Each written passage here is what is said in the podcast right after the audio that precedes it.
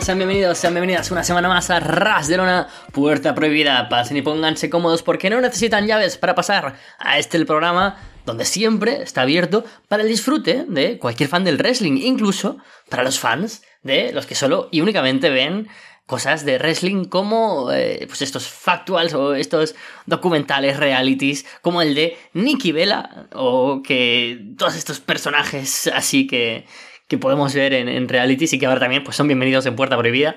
Soy Carlos Ryder y vamos a hablar un ratito para empezar con Impact Wrestling, una empresa que, como siempre, pues eh, semana a semana está trabajando bien y creo que esta semana ha trabajado muy bien con cada personaje y eso es, es espectacular, ¿no? Porque eh, creo que hay mucha gente que a día de hoy sigue, bueno, los que escucháis este programa habitualmente, pues sabéis que no es así, pero bueno, hay mucha gente que sigue pensando que Impact es un mal programa, donde, bueno, tiene buena calidad en wrestling, pero los personajes son más bien chustos, ¿no? Como lo que a veces transiciona hacia lo popular, tipo Bully Ray, acaba siendo algo pues bastante negativo, pues se acaba teniendo como quizás esa percepción, ¿no? De Impact Wrestling. Y sin embargo, esta semana se ha trabajado muy bien en ese aspecto con personajes como el propio Bully Ray, sinceramente, apoyándose en Mickey James y Masha, que a su vez crecen, como Kenny King, como Chris Steve, así que muy bien en el midcard. Y aprovecho, como siempre, el inicio, y ya que mencionaba Kenny King, creo que viene mm, como anillo al dedo, mencionar que este ha renovado un año más en Impact Wrestling. Genial, una gran noticia que dio en la entrevista que Adrián Hernández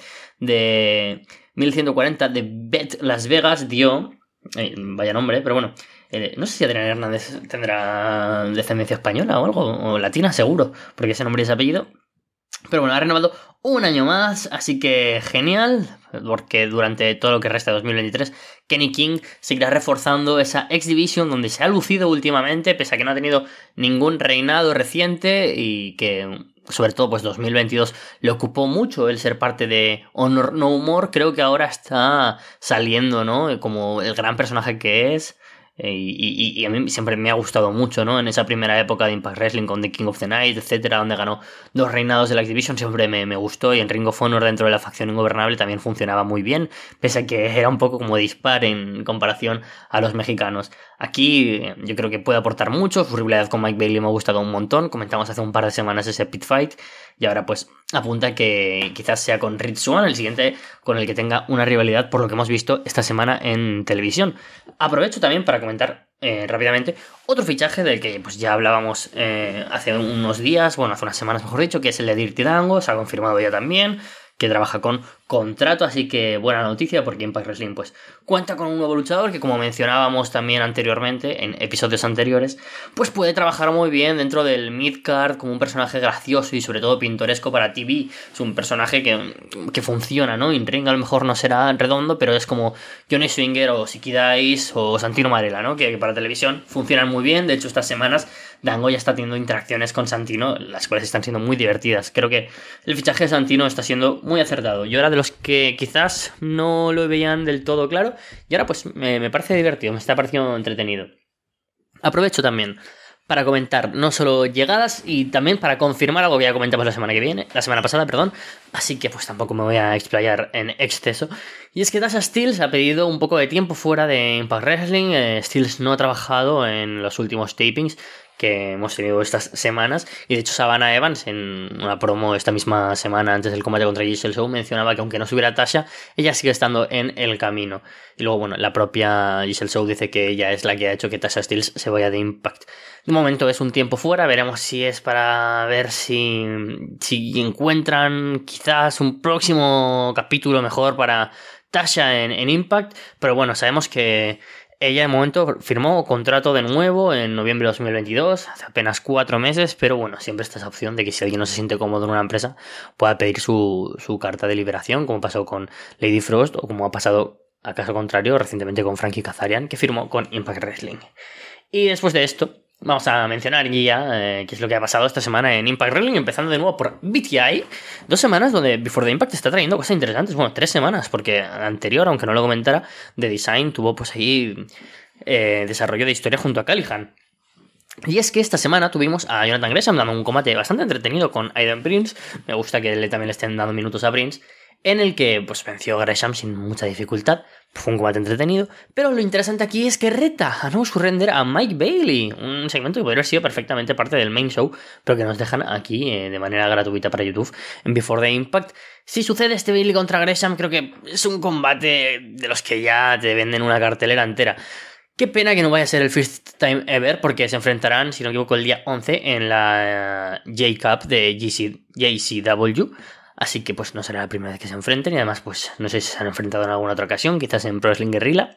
Pero bueno, es un combate que llama mucho, mucho la atención y que pues por lo menos tenemos haciendo cosas a dos luchadores que Quizás ahora mismo no están metidos ya en historias, sobre todo Mike Bailey después de cerrar el capítulo con Kenny King y Jonathan Gresham con Eddie Edwards, pues que mejor que enfrentarles entre ellos, dos de los que posiblemente junto a ellos Alexander y Kushida sean los mejores de todo el roster de Impact. Así que genial noticia el tener ahí pues esa rivalidad que a lo mejor podrían empezar a tener Gresham y, Mike Bailey después de que este reciba el reto de enfrentarse en eh, No Surrender dentro de tres semanas quienes también aparentemente van a luchar por el título por parejas, o eso es lo que por lo menos podemos ver, ya que están en lo más alto del top de los rankings por ser aspirantes al título por parejas, son el Ballet Club, Ace Austin y Chris Bay, quienes dieron el mejor combate por parejas que hemos visto en mucho tiempo en Impact Wrestling contra Kevin Knight y Kushida.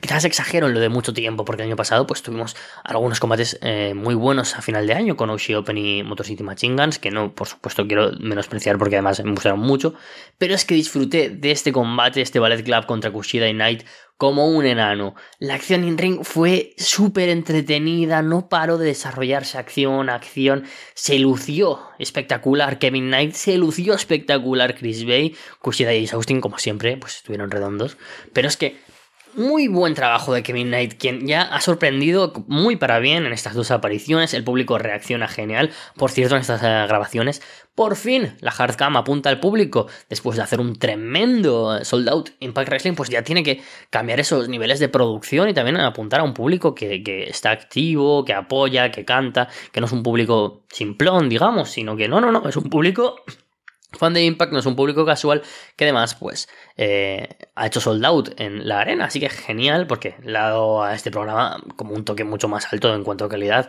más entretenido, te apetece más verlo que esa pantalla con el gráfico de Impact. Bueno, como decía, el combate entre Kevin Knight y Kushida contra el Ballet Club fue muy muy bueno con la victoria para Ace Austin y Chris Bay. Recomiendo de verdad encarecidamente que lo veáis porque tenemos grandes segmentos, ese spot final es buenísimo. De hecho, bueno, como, esa, mezcla de spots finales, ¿no? Hay un momento donde se va a lanzar Kevin Knight en crossbody fuera del ring, pero ahí le caza Chris con el eh, Art of Finesse, ese apron tremendo, eh, perdón, ese cutter tremendo que hace en el apron, Chris Bay contra contra Kevin Knight, que luego pues lo mete dentro del ring, le aplica un segundo arto finesse seguido del default de Ace Austin para vencer. Proteges a Kevin Knight y Kushida con un final muy potente para el Ballet Club, que además los posiciona como los claros aspirantes a título por parejas. Es, no sé por qué, pero siempre que los Motor City Machine son campeones por parejas pasa algo que, baja mucho el hype con ellos. Em, no sé, quizás es porque Alex Shelley tendrá pues esas cosas siempre extraoficiales del wrestling que, que le hace aparecer menos, pero la semana pasada tuvimos a Chris Sabin luchando en singles y los Motor City Machine no están teniendo como tanta presencia, es verdad que está siendo una época rara, ¿no? Para la visión por parejas, porque cuando iban a enfrentarse al Ballet Club, estos se marchan a Japón a la New, Japan Junior Tag League, luego tuvieron pues la rivalidad con los eh, Major Players que funcionó muy bien, se sumaron después en este caso pues el Ballet Club, tuvimos el Fatal 4 Way Elimination con Rhino y, Heath en Hard to Kill, que funciona y, avanza, ¿no? Pero quizás no se le da tanta importancia como debería una muy buena división, con Ballet Club, con Kevin Kushida, con DK, con Delirious y Yuya, con los Major Players, con los Motor City Machine Guns, tenemos un montón de alternativas, o sea que después de esta victoria de Isaac y Chris Bay, todo apunta que serán los aspirantes por pareja, eh, así que esperemos que sí. Luego tuvimos un segmento en el que, bueno, siguen trabajando la historia de Callihan junto a The Design. Callihan tiene esta noche la opción de redimirse después de que no venciera en el eh, One Contender Match de la semana pasada y Dinner le dice que él empezó así, él tuvo que pasar por este proceso, le dice que tiene que ganar esta noche en este main event que habrá esta noche. Bueno, luego tuvimos a Giselle Show venciendo a Savannah Evans, lo comentaba previamente eh, sobre pues cómo se van a avanzar la lucha en singles match. Y también parece que Giselle Show se lanza a luchar en singles. Fue un combate que estuvo bien, fue un combate breve. El que Giselle Show pues gana con bastante claridad. Y después del combate, Giselle coge el micro y dice que ella, a partir de ahora, le pueden llamar la Black Widow de Impact Wrestling, ¿no? La viuda negra. Porque todas las parejas con las que ha hecho equipo ya no están, se han marchado. Primero fueron de Influence, luego fue Chelsea Green, ahora Tasha Steels. Todas han ido por ella. Sao admite que ella no está hecha para ser una luchadora de equipos porque ella es el spotlight, ella es a quien tienen que ir todos los focos. Fue una gran promo de Giselle Show y sí, yo creo que está hecha de la materia de la que están hechas las campeonas. Es verdad que estamos en un momento donde el estatus de muchas luchadoras de cara al título de las knockouts es muy alto. Quizás en otro momento temporal Giselle Show habría accedido de manera más fácil a ser campeona o aspirante o a ser un nombre importante en el roster de las knockouts. Es verdad que ahora con Deona Purat, soy Ordin Grace, Mickey James, pues claro, más complicado. Pero, más Slamovich, por supuesto. Pero yo creo que Giselle Show es esa luchadora que debe estar ahí. Quizás durante este año, como decía con el caso de Steve Macklin, tiene que ir ganándoselo con rivalidades en el upper midcard de la división y teniendo oportunidades en singles para Giselle Show. Quizás victoria contra gente contra Taylor Wilde, Killer Kelly, quizás hipotéticamente contra Diana Purazzo. Son buenas opciones para que Giselle Show sea un gran nombre en la división. Yo estoy muy contento con su trabajo, sinceramente. Por otro lado, Crazy Steve eh, venció rápidamente a Sheldon Jean, quien ya había participado en las grabaciones, recordad, perdiendo también contra Jonathan Gresham. Trey Miguel aparece por la espalda y ataca a Black Taurus. Va a atacar también a Chris Steve con ese spray que le roba Steve y de nuevo se marca el pecho haciéndose su logo, el de Trey Miguel con el graffiti, ¿no? En, el pecho.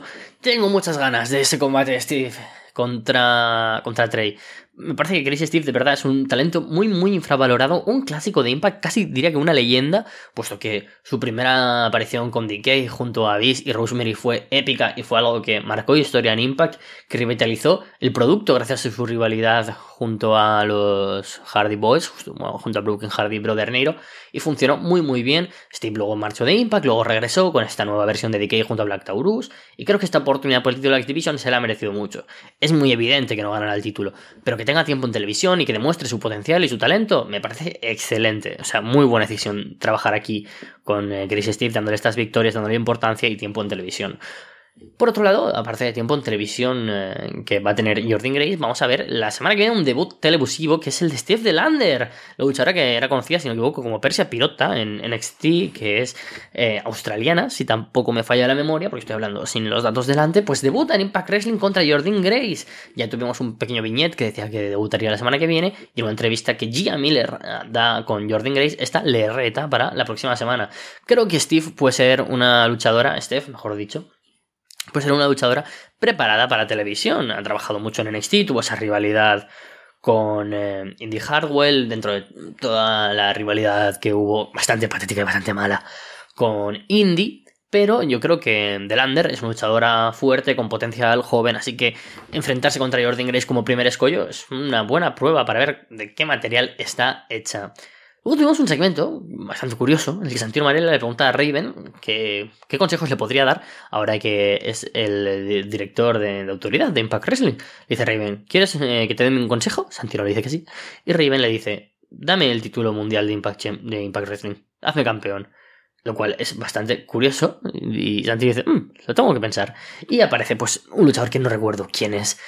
Em, con el que trabajaba en The Flock. Veremos a ver si Raven se convierte en una figura eh, que va a estar presente en televisión para Impact, como ya pasó con Tara la semana pasada, o es cuestión de que han contado con ellos para esta tanda de episodios. Creo que tanto Tara como Raven pueden aportar en el apartado de tener luchadores en el vestuario de muchos años. Es verdad que hay grandes estandartes ya en ese vestuario, ¿no? Como es el caso de Josh, de Callihan, de Eddie, de Moose. Pero creo que tener en TV a gente como Raven o Tara puede ser muy importante porque funcionan también como está funcionando Mickey James, Bully Ray y Tommy Dreamer en esta rivalidad entre ellos. De nuevo, gran careo entre Mickey James y Bully Ray, donde ahora sí, Bully Ray ataca a Mickey James, le aplica, em, si no me equivoco, no, me acuerdo que le pega, bueno, le golpea y luego le ataca, va a aplicarle un powerbomb a unas mesas que trajeron de Good Hands, pero aparece Tommy Dreamer con un palo de kendo y ahuyenta a Bully Ray y a sus lacayos.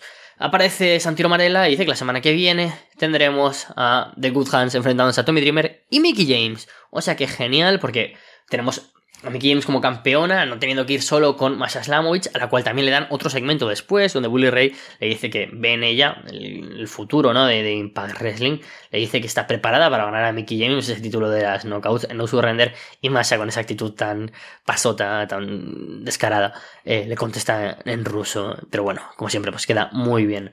Por medio tuvimos un par de segmentos en el que Taylor Wilde y Keller Kelly interactúan y parece que tendremos un combate por parejas contra las Death Dolls, Johnny Swinger perdió contra Kenny King y Kenny King pues dice que muy pronto el roster de Impact sabrá más de él, seguramente todo apunta a que enfrentará a Rich One. Luego Matt Cardona respondía a Joe Henry haciendo su versión de una canción contra Henry, haciendo un rap en el que llamaba a todos los presentes que lo vieran y pues finalmente eh, a nadie le interesó. Así que no está tan over como lo está Joe Henry. Para la semana que viene tenemos ya varios combates confirmados. Entonces, en recapitulación de todo esto que hemos comentado esta semana, Joe Henry defiende el título Digital Media Championship contra el mm, recientemente mencionado Matt Cardona. Título de las Knockouts, bueno, perdón, la campeona de las Knockouts, Mickey James, forma equipo con Tommy Dreamer contra The Good Hands. Luego tendremos a Taylor Wilde y Claire Kelly contra las Death Dolls. Y por otro lado, tendremos bueno, los dos primeros combates de la única actualización que ha habido de cara a No Surrender, y es que tendremos un fatal a las cuatro esquinas para terminar el próximo aspirante al título, seguramente de cara a em, Rebellion. En un segmento que tuvimos en backstage, esto casi al principio del combate del, show, Santino eh, se encuentra con Steve Macklin y Macklin le dice que porque Rich One es el aspirante al título, si le ganó en Hard to Kill, aunque se lo ganó y se lo merece, ¿por qué no hace una triple amenaza? Con el presente junto a Swan y Josh Alexander. Le dice Santino que no se preocupe, que tiene una idea, que va a hacer cuatro combates clasificatorios para un Fatal 4-Way en No Surrender para ser el próximo aspirante al título. Esos combates serán Dirty Dango contra Brian Meyers, el cual sucederá la semana que viene, Shera contra PCO, también sucederá la semana que viene, y luego tenemos dos combatazos, pero de, los que dices, wow, e, estos combates son muy interesantes, dan claros campeones, pero apetece verlos. Eddie Edwards contra Heath, que yo creo que, puede ser muy interesante porque Heath es divertido y en singles me gusta, y Rhino contra Steve Macklin. Esto pues seguramente nos deje que Brian Meyers, PCO, Steve Macklin y Eddie Edwards se enfrenten en No Surrender en ese Fatal 4-Way.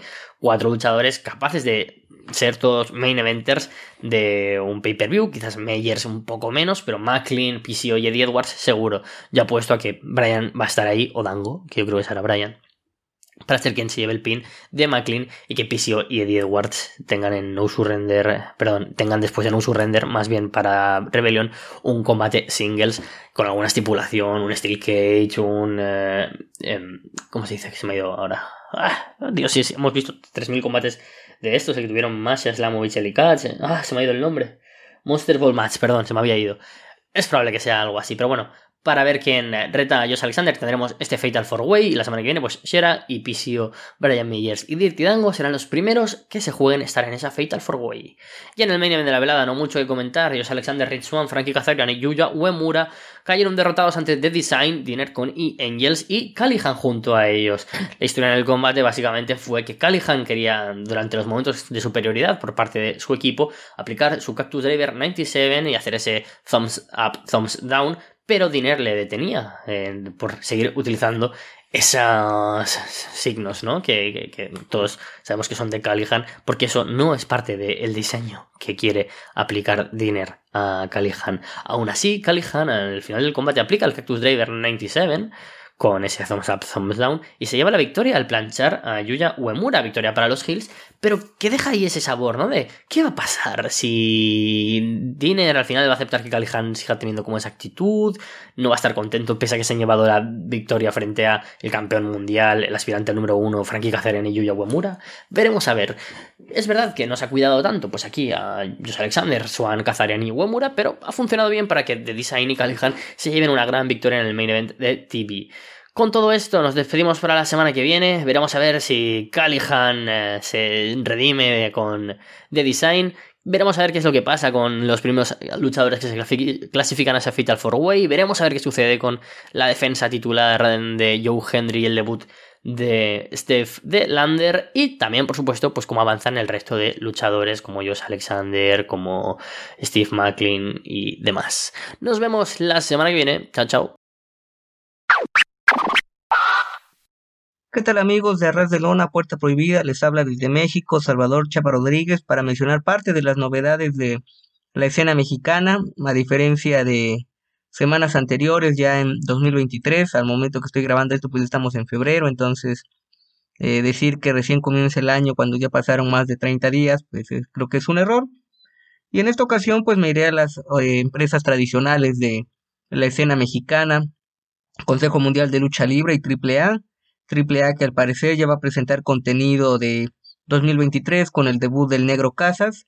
Entonces ya que lo transmitan lo comentaremos aquí en un par de días. Y de mientras voy a hablar de una función de viernes que fue inusual, al menos en la Arena México, dado que ya lleva tiempo y no creo que lo cambien a la brevedad de presentar funciones on demand, diríamos en inglés, de restringidas con acceso que hay que pagar a través de la plataforma Ticketmaster hicieron la publicidad normal, pero de última hora la transmitieron de forma gratuita, en vivo, a través del canal oficial del Consejo Mundial de Lucha Libre en YouTube. Pueden ver el video, fue un viernes.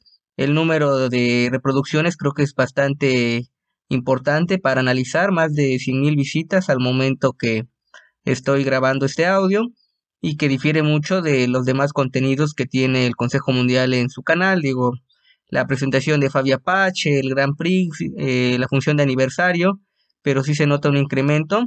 Entonces, para que lo tenga en consideración el Consejo Mundial, de momento no me he enterado de alguna versión oficial de por qué se dio este cambio de última hora. Pienso que tuvo que ver un poco el estreno de la serie en Netflix de Entre las Cuerdas. Usaron la Arena México como el área para conferencias de prensa con distintos medios y en un par de tomas que les toma, de que hicieron del público, algunas de las actrices que participaron en la serie estaban en ringside, entonces siento que por ahí va ese asunto. Voy a hablarles de la primera lucha de ese viernes, precisamente. Fue Leono, Valiente Junior y Neon en contra de Enfermero Junior, Apocalipsis y Nitro. Lucha una caída, empiezan los veteranos de cada bando, Leono y Nitro. Podemos decir que es un combate tradicional, eh, rudos contra técnicos, empiezan con una serie de lances, eh, cual destaca obviamente pues los técnicos que son los que manejan esto, darle un poco de seguimiento a la rivalidad que parecía concluir, pero quizá la mantengan un par de días más luego del evento sin salida, donde Valiente Junior le quitó la máscara a Apocalipsis, y queda para definir Leono en contra de Nitro, Leono con una huracán rana, toque de espaldas y termina la lucha, un combate aceptable, nada del otro mundo, a diferencia de otras luchas de inicio con gente de la división de los minis, por ejemplo, o solamente incluir jóvenes de ambos bandos, pero creo que fue eficaz el comienzo de la función. Después una lucha de tríos femenil, ya es en formato tradicional de a dos o tres caídas, como acostumbra el Consejo Mundial, las campeonas bueno, una tercia de campeonas, mejor dicho, pues las campeonas nacionales en parejas femenil, Lluvia y Jarochita, acompañadas por la campeona mundial de la marca, Princesa Sugei, en contra de Tiffany, Metallica y Reina Isis. Creo que el mejor intercambio que vimos en esta lucha de trío se dio entre Jarochita y Metallica. Ambas no podía llamarles novatas porque ya tienen experiencia en el negocio, funciones de aniversario, pero creo que un, lo mano a mano o una serie de mano a mano o rivales entre ellas podría dar combates muy buenos. Creo que Jarochita tuvo la lucha del año, no solamente en la empresa, sino en la escena mexicana el año pasado con Reina Isis. Y creo que tendrían que darle seguimiento a esta luchadora, o en su caso Reina Isis, cualquiera de las dos. Primera caída para las técnicas con llaves combinadas, segunda para las rudas y en la tercera un final un tanto atropellado porque fue con trampa, digo, no tanto la trampa sino la ejecución que gana Reina Isis agarrándose de las cuerdas, que no ve el olímpico. Pueden ver la secuencia final, creo que por ahí fallaron un par de detalles en la ejecución. No obstante, creo que el combate fue lo suficientemente eh, bueno como para opacar un poco este final, que si habláramos de alguna empresa más mediática, en redes sociales, aquí plataformas, pues sí sería bastante criticado. Combate especial, En el de, siguiendo, obviamente con la cartelera, Panterita del Ring, Valiente y Blue Panther en contra de Mephisto, Hechicero y Euforia. Estos últimos, los campeones mundiales de tríos del Consejo Mundial. Creo que el mejor intercambio, obviamente por experiencia, porque ya han tenido mano a mano, por su estilo, se lo vimos entre Blue Panther y Hechicero, con técnica, un Blue Panther que ya es veterano, sin problema podría retirarse, pero sigue dominando a la afición con un par de llaves, quizá obviamente pues ya sin la velocidad de sus mejores años, pero eh, sabe manejar muy bien los tiempos, de ejecución de los movimientos, también a dos de tres caídas, dominio de los rudos en la segunda, la primera para los técnicos, segunda caída para los rudos, ya pues con mostrando parte de ese repertorio que los ha hecho campeones mundiales. Me dio gusto que Valiente parece que poco a poco recupera su mejor nivel. Tuvo una lesión seria en la rodilla que lo dejó lejos de la escena. Todavía se le nota un poco de sobrepeso, pero ya tiene más agilidad, ritmo. Creo que difícilmente va a regresar a lo de su mejor versión de hace unos años, ese mortal hacia atrás con doble salto.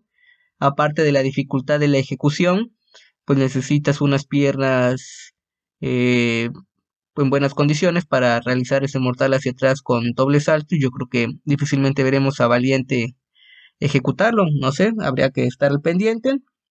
Victoria para los rudos, una combinación euforia con plancha desde las cuerdas en contra de Panther, eh, Blue Panther, este, y con eso termina la lucha. Un combate bueno, creo que de momento era el mejor de la velada hasta el combate estelar. Lucha semifinal, Oráculo, Dragón Rojo Junior y Templario enfrentaron a Cavernario, Ángel de Oro y Niebla Roja. Una alineación inusual de ambos lados, lo manejaron como relevos increíbles de rudos. Cuando se da eso, pues obviamente vemos más golpes, agresividad, dependiendo del estilo de los luchadores. Pero sí creo que se notó mucho una dinámica más de estilo técnico por parte del equipo de Cavernario, con los lances y más contra las agresiones del equipo contrario marcada dos de tres caídas y el final luego de que la primera caída se la llevara el equipo de Niebla Roja pues fue un oráculo que domina bien al público ya lleva tiempo trabajando en México no solamente en la arena México sino en la escena independiente hay un par de funciones de él en Tijuana que se desespera y aplica un faul ángel de oro Pese a ello, creo que Oráculo se nota cómodo, ya sabe cómo manejarse y se está hablando de quizá una lucha de apuestas donde esté eh, considerado precisamente este luchador de origen puertorriqueño para el homenaje a dos leyendas el mes de marzo. Termina la función con un gran combate nostálgico por el contexto, por el campeonato histórico NWA. Que algo curioso de la NWA es que en México tiene los derechos el Consejo Mundial para manejar tres campeonatos, peso welter, medio y semicompleto luego de que, pues ustedes saben, la NWA estadounidense ha tenido varios altibajos, cambios de dueño, etcétera. Estos pesos eh, cambiaron el diseño de los cinturones y los renombró el Consejo Mundial, ya tiene tiempo, más de una década, como campeonatos mundiales históricos NWA. Entonces, no sé si algún día lleguen a algún acuerdo con la marca estadounidense, pero bueno, explicarles un poquito el contexto de estos campeonatos donde Volador Jr. expuso el título peso welter en contra de Rocky Romero, hombres que se conocen desde hace más de 20 años. Hay un clásico contemporáneo que fue en su momento lucha del año en una función de aniversario que era los Savannah Brothers en contra de Virus, Ricky Marvin y Volador Jr. También en esos Savannah Brothers estaba TJP, TJ Perkins, que bueno, lo ubican por New Japan, WWE, Impact, escena independiente, Ring of Honor, etcétera. Entonces fue evocar parte de esa rivalidad. También en, en su momento, Rocky Romero le ganó el campeonato mundial ligero a Volador Junior, todavía con máscara. Realmente fue curioso ver a Volador eh, llegar al ring con su equipo tradicional, con pantalón, la máscara, después quedó en calzoncillo y su imagen a la fecha. Empiezan con un poco de llaveo, en algún momento al estilo Pochmanía se nota que pues sonríen, que están disfrutando el momento, la nostalgia, la cuestión del público. Combate a una caída. Eh, luego de esto vemos una serie de golpes, incluso rozando un poquito en el strong style, que no es tan común verlo en la Arena México. Se le nota un pectoral lacerado a Volador Junior, producto de eh, los impactos. Vemos una serie de lazos al cuello. En uno cae mal, Volador eh, creo que incluso un poco aturdido, logró continuar, pero sí fue una caída bastante fea, creo que midió mal al rival o mal, calculó mal el aterrizaje, pero fue una caída que preocupó, aunque pudo continuar el combate. Diversos intentos de toque de espaldas, un superplex desde la barrera de protección en, el, en la tarima por parte de Rocky Romero a Volador Jr., algo inusual pero efectivo, y pues se nota que ambos resintieron el golpe. Y finalmente, cuando Volador Jr. parece que intenta una. Bueno, iba a intentar una Super Frankensteiner. Eh, lo toma Rocky Romero con un Avalanche Cross Arm, una palanca al brazo con variante de derribe desde el esquinero. Logra rendir a Volador Jr. y se lleva el campeonato histórico NWA. Eh, candidata a lucha del año. Se lo leí antes de ver este combate en la cuenta de Lucha Blog este, en Twitter. No invito a que lo sigan, nadie me hace el comercial, pero respeto la cobertura que hace de la lucha mexicana, mejor que varios mexicanos, lamentablemente. Allá podemos luego discutir, matizarlo. Y bueno, anótenlo, les reitero, las siglas de Match of the Year Candidate, por la química del público, el lugar, obviamente, dar una lucha destacada en la Arena México, pues no lo hace cualquiera. Entonces, para que vean esta función, y si quieren irse a lo principal, pues yo les diré que el combate de tríos con los infernales y la estelar, lo mejor de la noche sin duda. Y voy a hablarles de parte de uno de los dos episodios en los que AAA dividió su evento de Noche de Campeones, este que fue el cierre de temporada, por así llamarle 2022 de AAA. Fue en vivo, bueno, lo en su momento en vivo a través de Five TV, que en esos días, si son seguidores cotidianos de Puerta Prohibida, pues estábamos de vacaciones, digo, no solamente yo, sino los demás integrantes del staff y ahora ya está por partes o estará eh, por partes en los canales oficiales de AAA. Hablar se empieza con una Copa Imperial. Esto de Imperial pues aludiendo al recinto en Acapulco donde se llevó a cabo la función. Y le da espacio a un roster que pues quizá no tiene luchas de campeonato, de máscaras son seguidas, pero para que tengan actividad en televisión. Seguir un par de rivalidades. Algunos de los luchadores que participaron, Aerostar, Niño Burguesa, eh, el grupo de las Shotas, Jesse, Diva Salvaje. Participó Vampiro, que ha padecido lesiones, problemas personales. Una participación importante que da él para definir en contra de Pagano, algo inusual. Creo que Vampiro pues tiene el carisma y demás, pero no sé qué tan bueno sea exponerlo con las lesiones, que él mismo lo ha, eh, incluso signos de demencia, eh, exponerlo, pero bueno, queda a criterio de él y de la empresa. Eh, gana Pagano, una lucha entretenida, pero creo que fue un recurso, y ya lo he dicho aquí, que se abusó mucho durante el año de las copas en cada una de las tres triple manías que tuvimos. De ahí una lucha de tres esquinas por el campeonato Leyenda Azul. Participaron Ares, Villano Tercero Junior y Taurus. Creo que por la calidad de los tres luchadores esperaba un gran combate y es el mejor combate de este programa de poco más de una hora. Lo del título de Leyenda Azul eh, se debe un poco al problema por derecho de autor del personaje de Blue Demon. Dos de sus hijos que aparentemente, digo no solamente aparentemente, se ha hecho público que no llevan buena relación. Uno es el que está avalando al Consejo Mundial de la Leyenda Azul, que pues ya hemos hablado aquí en su momento de ese torneo, con un diseño más tradicional. Y ahora aquí este campeonato, que al parecer va a ser una lucha anual, avalada por Blue Demon el luchador, hacer la distinción. Un diseño muy bonito, moderno, me gusta más que el diseño del Consejo Mundial, pero pues también una, se nota un poco de falta de ideas, ¿no? Podrías quizá manejarlo como una copa o hacerlo tanto división masculina como femenina, digo, son ideas que me vienen a la mente, yo no soy programador, pero eh, darle variedad, digo, independiente de esto, muy buena lucha, las secuencias, en su momento Villano Tercero Junior tuvo una lucha del año, a mi criterio, cuando le quitó la máscara a en Ciudad Juárez, pues Taurus con actividad en Impact, eh, cerca de ser campeón de la División X, pero que lo sea la brevedad. Perdón, Carlos, que me meta un poco con tu espacio de Impact, pero hacer una pequeña acotación. Y Ares, que pues yo creo que es uno de los top 10 de la lucha mexicana en este momento, sin duda alguna. Vemos buenas secuencias, eh, castigos fuertes. Parecía que daban la sorpresa a Villano Tercero Junior. Se recupera Ares y con un Saharaui Suplex, un momento de fábrica para Villano Tercero Junior, se lleva la victoria y ese cinturón conmemorativo que eh, si no hay cambios y mantiene AAA lo prometido lo defenderá a finales de este año o cuando programen la noche de campeones de 2023. Hicieron el programa con una lucha por los campeonatos de parejas AAA, FTR, exponiendo los campeonatos en contra de Dragon Lee Hidralístico. Un combate corto, luego de que acumularon campeonatos. Yo creo que FTR fue el mejor equipo tag team en la lucha libre mundial el año pasado. Sin desmeritar lo que hacen los Uso, eh, los Brisco. Lamentablemente, pues tenemos reciente eh, lo de Jay, pero también fue una, una serie de combates en los que perdieron campeonatos en poco tiempo. El Final Battle fue este evento y remataron en el evento de Wrestle Kingdom. Por cierto, esa lucha de Wrestle Kingdom mucho mejor que esta. Un combate corto, no sé si lo habrán editado, quizá para esta versión en televisiva. Eh, creo que pierden tiempo o exageran con esto de la psicología del público, prenderlos, FTR evocando a lo que era en su momento los gringos locos con Eddie Guerrero y Love Machine, Arthur Barr, con las mallas, eh, con la bandera de Estados Unidos.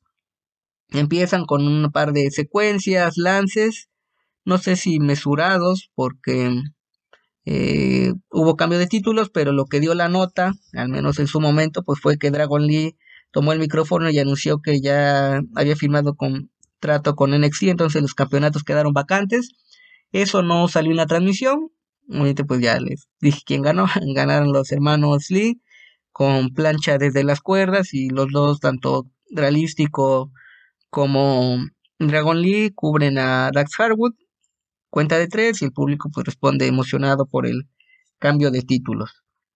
Un combate que honestamente me decepcionó un poco. Ya se habían enfrentado el año pasado de emergencia porque iban a ser los Lucha Brothers. Una lesión de Fénix lo dejó fuera del combate, entonces entraron Dralístico y Dragoli, dieron una buena lucha, creo que se pudo haber eh, superado lo que vimos en ese combate, pero quizá la decisión que ya se sabía a nivel interno en AAA eh, mermó lo que pudo haber representado un gran combate, uno de los mejores de la función ese día en Acapulco. Esto es todo por mi parte. Eh, los invito a que revisen el contenido del www.tuplandejuego.com.mx.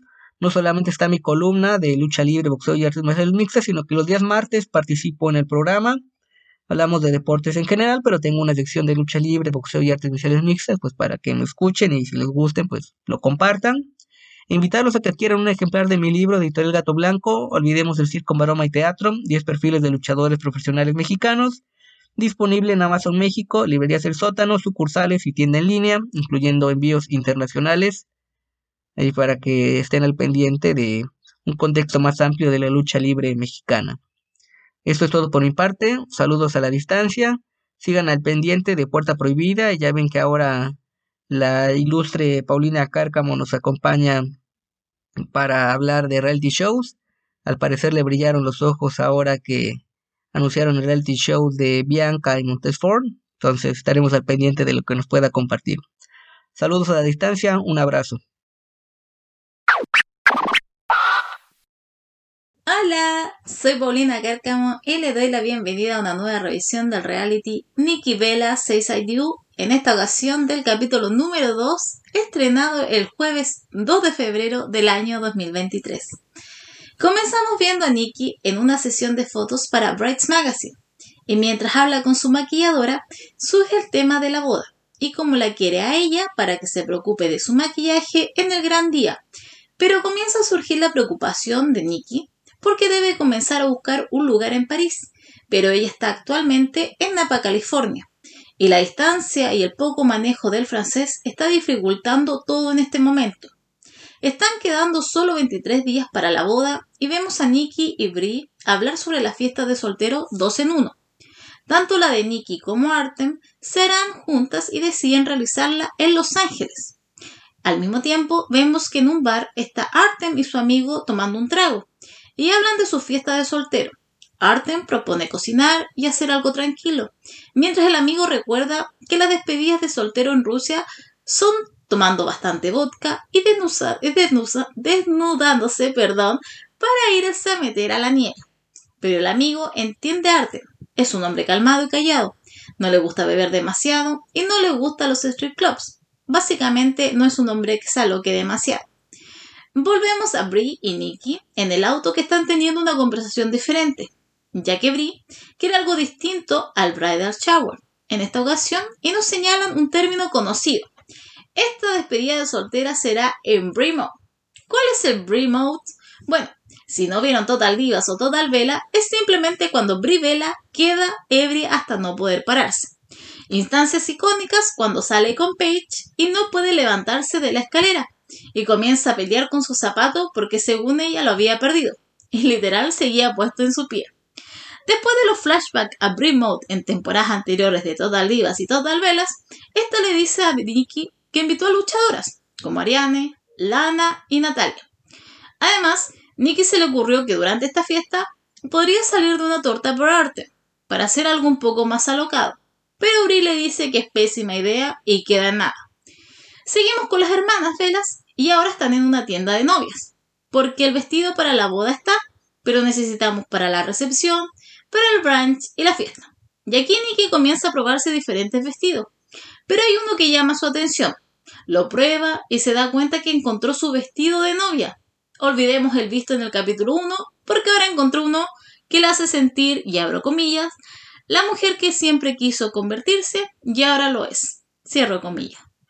Además, Brie le comenta que si bien el otro vestido es hermoso, también representa a la Nikki de hace cuatro años, que claramente no es la misma, y con eso Nikki decide cambiar su vestido de novia.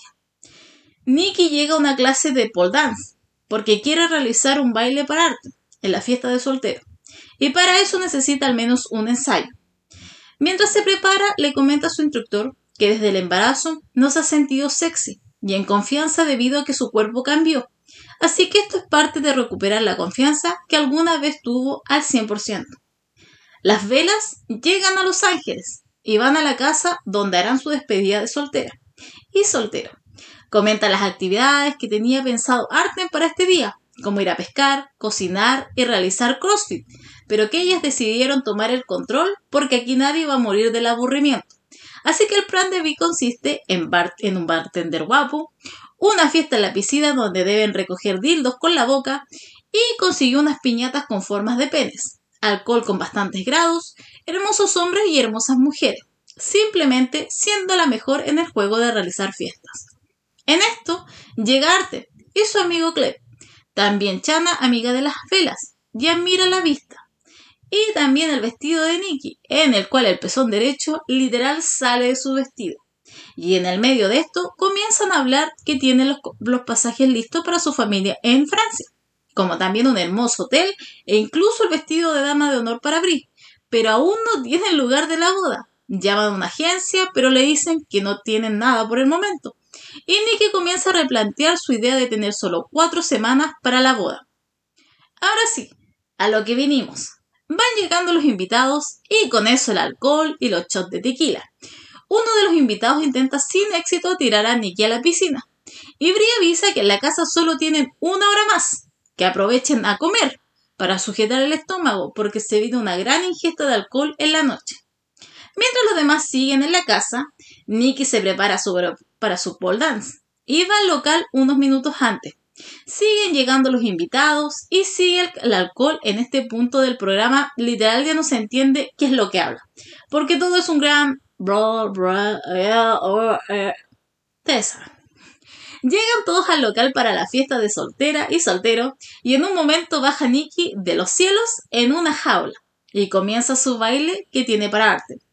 Este, feliz, ella está en el caño realizando su baile, pero alguien no estaba muy feliz y ese es el hermano de las velas, que se encuentra en la fiesta y se tuvo que ir a dar la vuelta para evitar la vergüenza de ver a su hermana bailar sexy en ropa interior. Es la mañana siguiente y el hermano de Nicky solo habla de lo buen hombre que es mientras Brie nos invita a reflexionar sobre lo loco que es envejecer y no poder tomar como si tuvieras 20 años. Pero a pesar que la noche anterior tomó mucho tequila, la fiesta debe seguir por eso, literal, llegan dos paramédicos a ponerle suero para su resaca, para que siga tomando. Los Ángeles, California, es su lugar en el mundo. Mientras Brie recibe el suero, Nick le propone ir a París a ver un lugar para la boda. Pero Brie le recuerda que es la boda de Artemis Nicky, no de ellas, y que Artem debería ayudarla. Pero este menciona que necesita otra mirada femenina.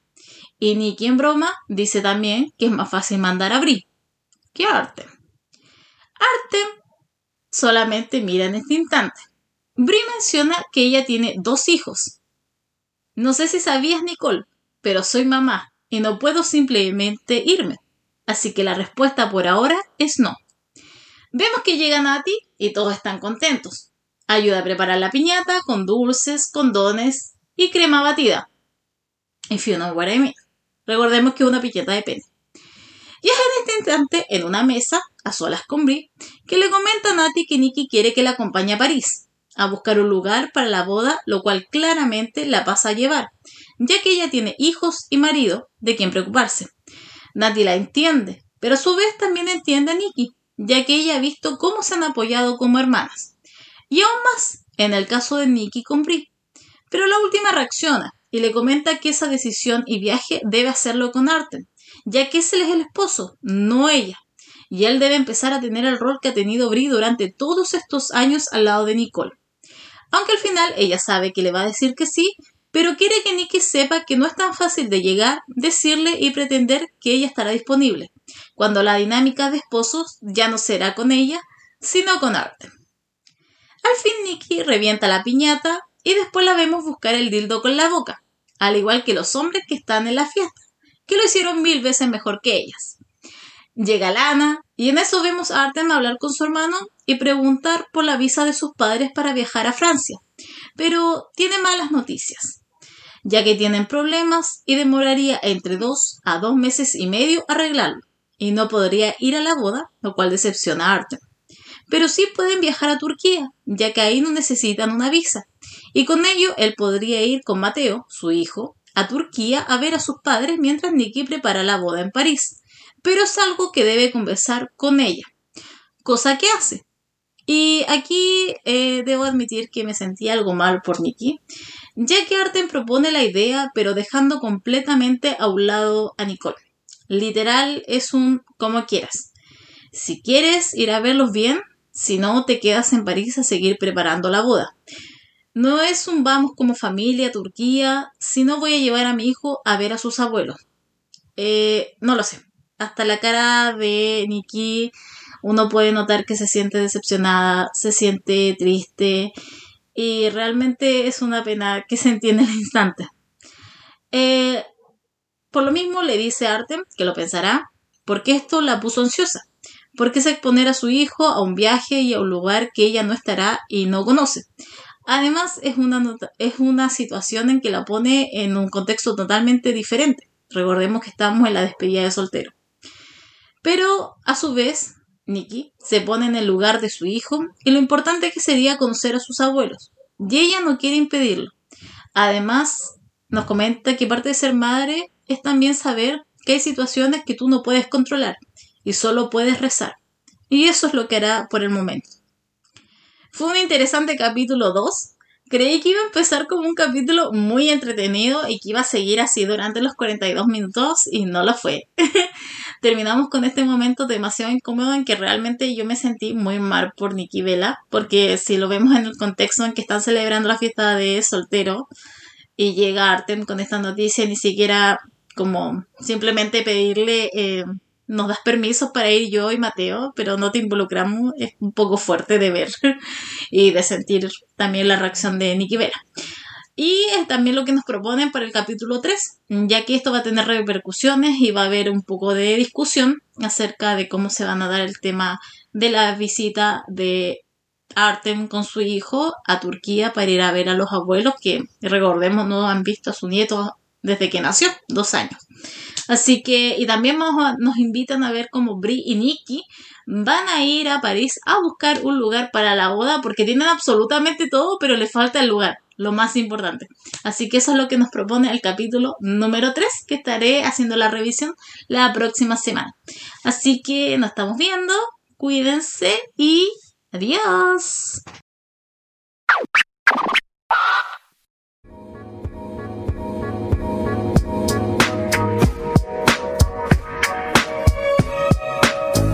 No solo vas a luchar contra mí, sino contra ellos también. Y la gente corea weas y todo, ¿no?